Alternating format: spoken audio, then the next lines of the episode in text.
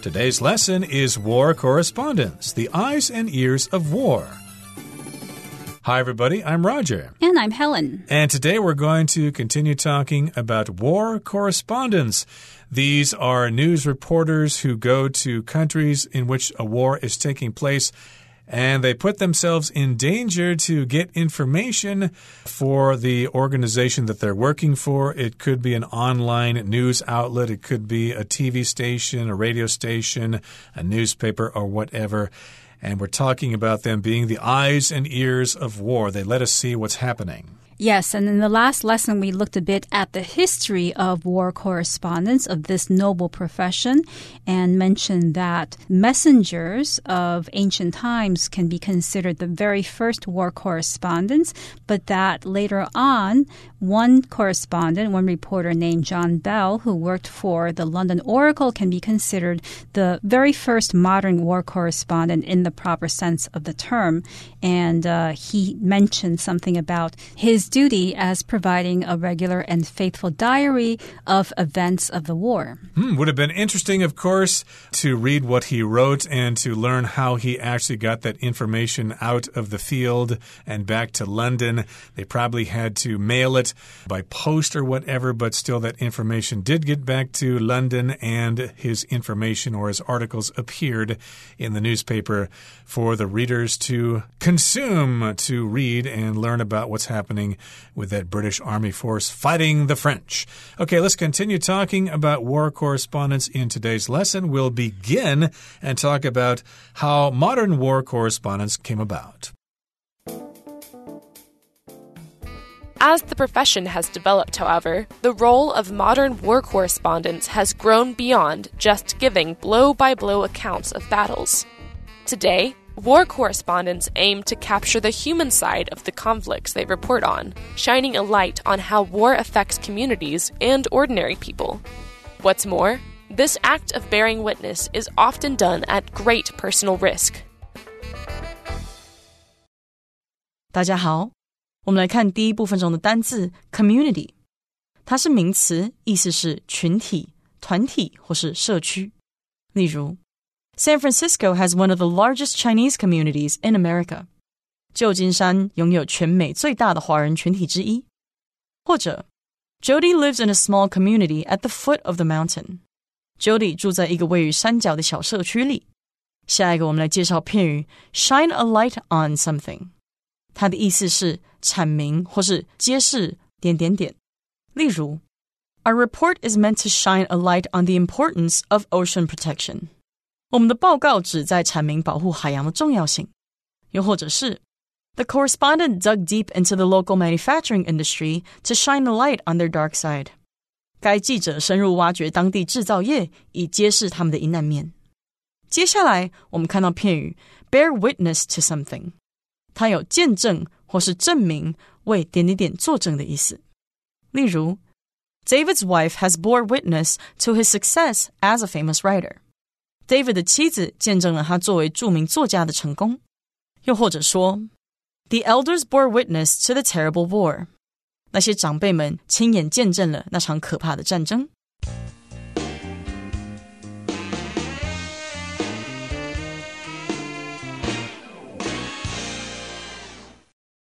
As the profession has developed, however, the role of modern war correspondents has grown beyond just giving blow by blow accounts of battles. So, this sentence suggests that in the past, war correspondents, their main duty was to give blow by blow accounts of battles. So, an account is a telling, a written or spoken report of something that's happened. And here we're talking about accounts or written observations of war and battles. And these observations were blow by blow observations or accounts. And that means that they described every single stage of an event in detail. So that is what blow by blow would mean. And of course, a blow usually is something violent. Of course, we're referring to attacks in this war between the French and the British.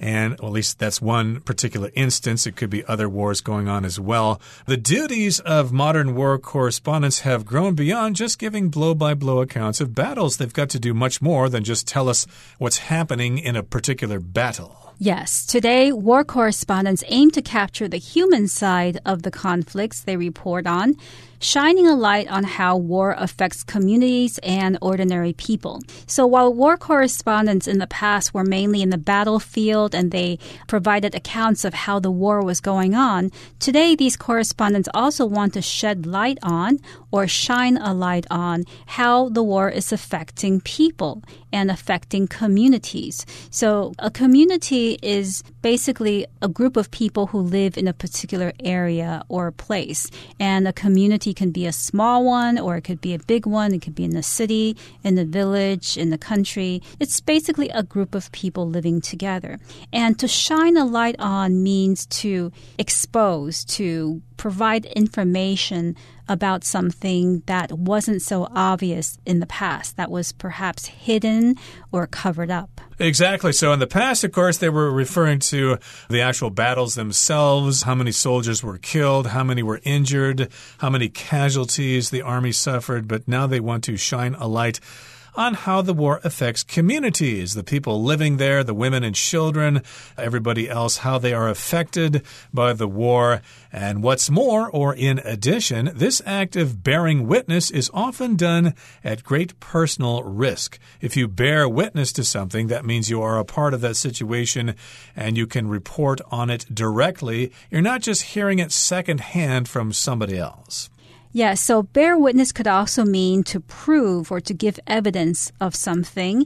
And I could say, as an example, that the numerous medals won by the athlete bears witness to the athlete's greatness. So it's evidence or proof of his greatness. And of course, these war correspondents are taking great risks to bring us this information. They could be injured or even killed. They could be put in jail, tortured, you name it. Okay, that brings us to the end of the first part of our lesson for today. Let's move on now to the second part and find out some more. A tragic case in point is that of Marie Colvin, one of the greatest war reporters of the modern age. Colvin covered many conflicts for the Sunday Times, bravely heading into war zones around the world. In 2001, she lost the sight in her left eye after being caught in a grenade blast in Sri Lanka. Then, a little over a decade later, she lost her life while reporting on the Syrian civil war, making the ultimate sacrifice for her profession. 第二部分介绍形容词 tragic，它的意思是悲惨的、 哀痛的或是悲剧的。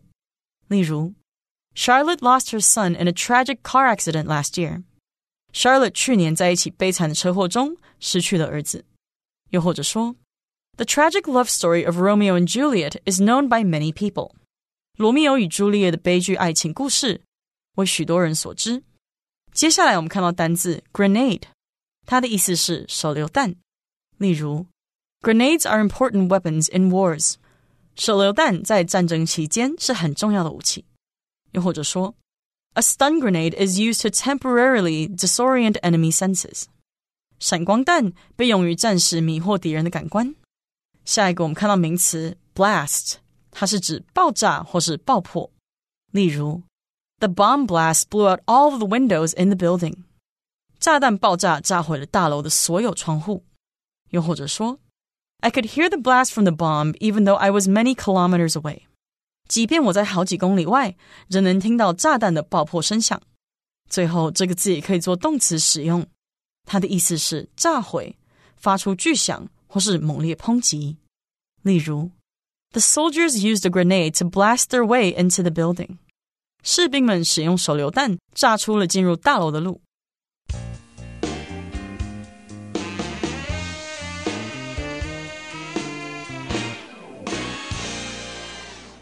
So, in the previous part, we mentioned that war correspondents have a very risky job. It's very dangerous because very often they put themselves right in the middle of the firing line. And now we're going to look at a particular case in point, a particular example of a war correspondent who was very brave in doing her job. A tragic case in point is that of Marie Colvin, one of the greatest war reporters of the modern age. So, a case in point is an example, a specific and relevant example to what has been talked about up until now.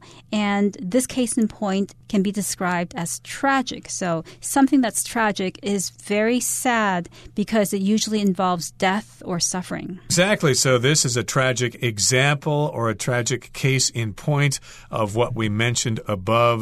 And we did say that reporters not only have to report on the actual battles themselves, but they also have to shine a light on how war affects the little people, the communities nearby the battlefields.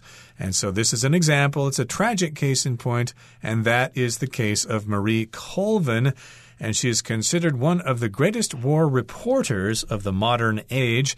Colvin covered many conflicts for the Sunday Times, bravely heading into war zones around the world. So, if you're a reporter, we often talk about you covering a story. Oh, yes, can you cover the riot that is going on down at City Hall? Go down there and to get some information, take some pictures, interview some people, find out what's going on. So, reporters have to cover certain stories. They have to go there and get the information. And she covered many conflicts for this newspaper called the Sunday Times. And yes, indeed, she bravely headed into war zones around the world. Even though she knew it was quite dangerous, she still went there anyway. In 2001, she lost the sight in her left eye after being caught in a grenade blast in Sri Lanka. So in 2001, she went to Sri Lanka to cover a story, to cover the conflict there. And as a result, she lost an eye. So she became blind in one eye, in her left eye, after she was caught in a grenade blast. So a blast is basically an explosion, an explosion from dynamite, from gas leak, any type of explosion. And this particular explosion or blast was the result of a grenade. And a grenade is a small bomb that can be thrown by hand. Usually, before you throw it, you have to take out a key. So you take out the key and then you throw it, and then a few seconds after you throw it, it goes off, it explodes. And grenades are often used in war. And this reporter, Marie Colvin, lost an eye as a result of a grenade blast. Yep, there was a civil war going on in Sri Lanka at the time, and she got too close to this grenade and it exploded. And as a result, she lost sight in one of her eyes in her left eye. Then, a little over a decade later, after 10 or 11 years, she lost her life while reporting on the Syrian civil war making the ultimate sacrifice for her profession. So, yes, indeed, she did suffer from the loss of vision in her left eye when a grenade exploded close to her in Sri Lanka. But then, after 10 years, she was covering the Syrian civil war. She was reporting on that war going on in Syria and she made the ultimate sacrifice for her profession, which it is for lots of reporters who die every day reporting on wars and conflicts. Yes, and Marie Colvin is an example of somebody who took on this noble profession, dedicated her whole life to it, and as a result, lost her life as well. If we talk about the ultimate sacrifice, we're talking about dying. And of course, we also have the term to pay the ultimate price, which means you died for some particular reason.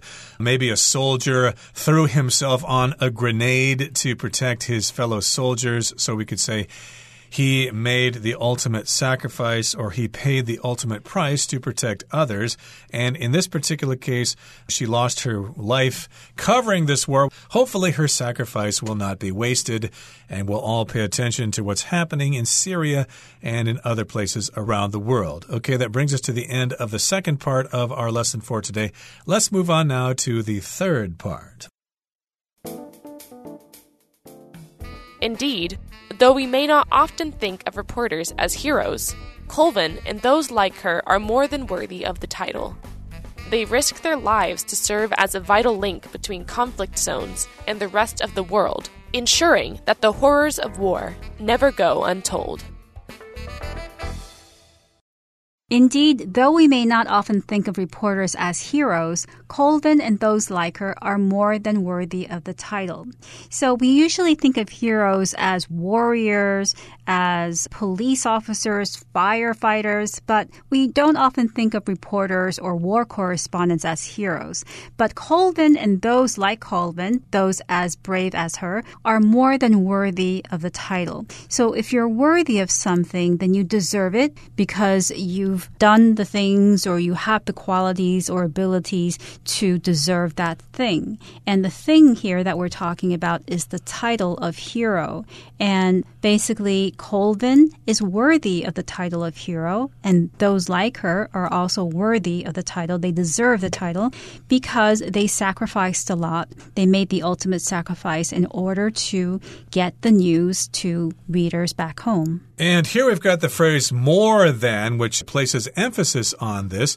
You could say that uh, she's worthy of the title, but uh, if you want to emphasize it, you could say she's more than worthy of the title. You could also use this if you want to invite a friend over to your house for dinner. Yes, you're welcome to come over and have dinner, but if you want to emphasize it, you could say, Oh, you're more than welcome to come over and have dinner. We've got some great food prepared for you. Come on over. And yes, indeed, we don't think of reporters as being heroes, but uh, hey, Colvin and other ones like her, other people like her, are more than worthy of the title of being a hero and they risk their lives to serve as a vital link between conflict zones and the rest of the world, ensuring that the horrors of war never go untold. Okay, so again, these are the things that uh, war correspondents do. They risk their lives to serve as a vital link between the world and these conflict zones. I don't think they're doing this on purpose. They just need to go in there and get that information. That's what they want, but they do know it's a very dangerous situation. They may run into the wrong people. The vehicle they're traveling in may hit a landmine or something like that, or they may be taken captive and taken for a ransom or whatever. So, indeed, they do risk their lives because they're trying to serve as a vital link between these battlefields and the rest of the world. Right. And they want to ensure that the horrors of war never go untold. So, if you're not in the middle of a war, you may not know just how horrible it is, just how many terrible things happen to families to children and it's really horrible. And you have these war correspondents whose job is to let other people know exactly what the horrors are. And if it weren't for the war correspondents, then these stories, these situations may go untold, which would mean that nobody would know about them. Exactly. We're talking about the horrors of war. Horror, of course, is a terrible thing. It can scare us. It can involve a lot of violence. Maybe you like horror movies, for example. You like scary movies. And of course, we want to make sure that these horror stories are never untold. They never go untold. In other words, they are told to us so that we know about them and that we are aware of these terrible conflicts that go on all over the world. And maybe we should do something to stop them or maybe help out uh, for refugees or whatever. Okay, that brings us to the end of our explanation for today. Let's listen now to Hanny, our beloved Chinese teacher.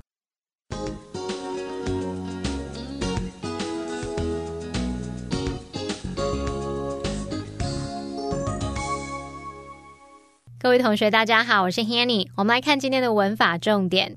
课文第三部分写到。事实上，尽管我们可能不常将记者视为英雄，但是 Colvin 以及像他一样的人非常值得这个头衔。那么文中是用到 more than worthy of the title 来表达非常值得这个头衔。那么 more than 在这里是表达非常极其，意思就相当于 very 或是 extremely。我们用 more than 加上形容词就可以表达非常怎么样怎么样。例如，I'm more than happy。to help，我非常乐意帮忙。好，那也顺便补充几个跟 more than 相关的用法。第一个呢，我们可以用 more than a little。这个 a little 原本是少量的意思嘛，可是我们在前面加上 more than，却可以表达出很多、非常，意思也会跟 very、extremely 差不多。举例来说，She was more than a little surprised。她非常的惊讶，而不是一点点惊讶而已哦。好，再来第二个补充的是 little more than，这表示仅仅只是，只不过是什么什么，意思会跟 no more than 或是 nothing more than 或是 only 意思相近，常常用来修饰名词。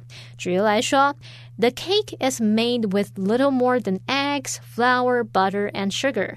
这个蛋糕的原料就只是鸡蛋、面粉、奶油和糖，就这样而已。好，再看个例句。He had nothing more than a few dollars in his pocket。他口袋里仅仅只有几块钱。那再看到第三个补充的是 more than just 之后呢，接名词就可以表达不只是什么什么，像 They are more than just friends。他们不只是朋友。那英文有一个用语叫做 more than just a pretty face。 这是用来表达说某人不只是有漂亮脸蛋而已，不只是长得好看而已，他还有其他的优点。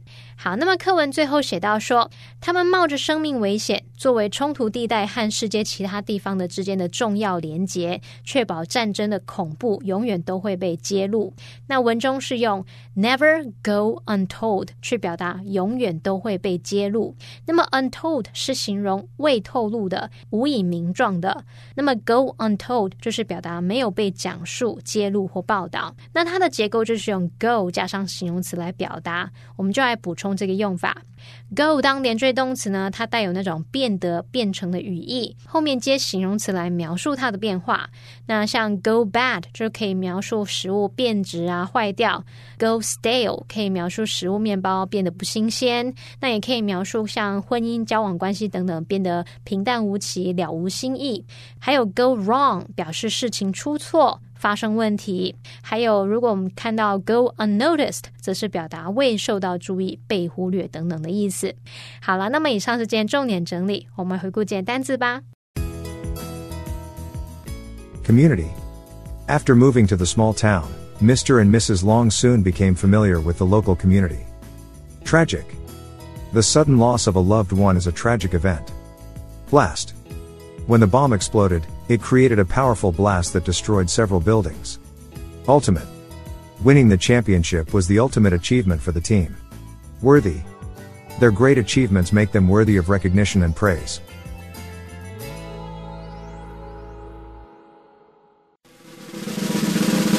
Discussion starter starts now. Here is our discussion starter for today. The question is Would you be interested in a career as a war correspondent? Why or why not? I would have no interest in being a war correspondent since I think this job is too risky. I could risk my life. I don't think I want to make the ultimate sacrifice for the truth. I would rather stay at home and read the news. Well, that's how I feel nowadays, but I suppose when I was back in university and when I was a journalism major, I thought a career as a war correspondent could be very appealing. If you want to be a reporter, of course, you might uh, report on uh, mundane events like what's going on in the courthouse, what's the police beat, or whatever. But if you really want an exciting career in journalism, hey, maybe you should be a war correspondent. But now that I'm older, I'm like Helen. I think I'd rather stay home and be nice and safe.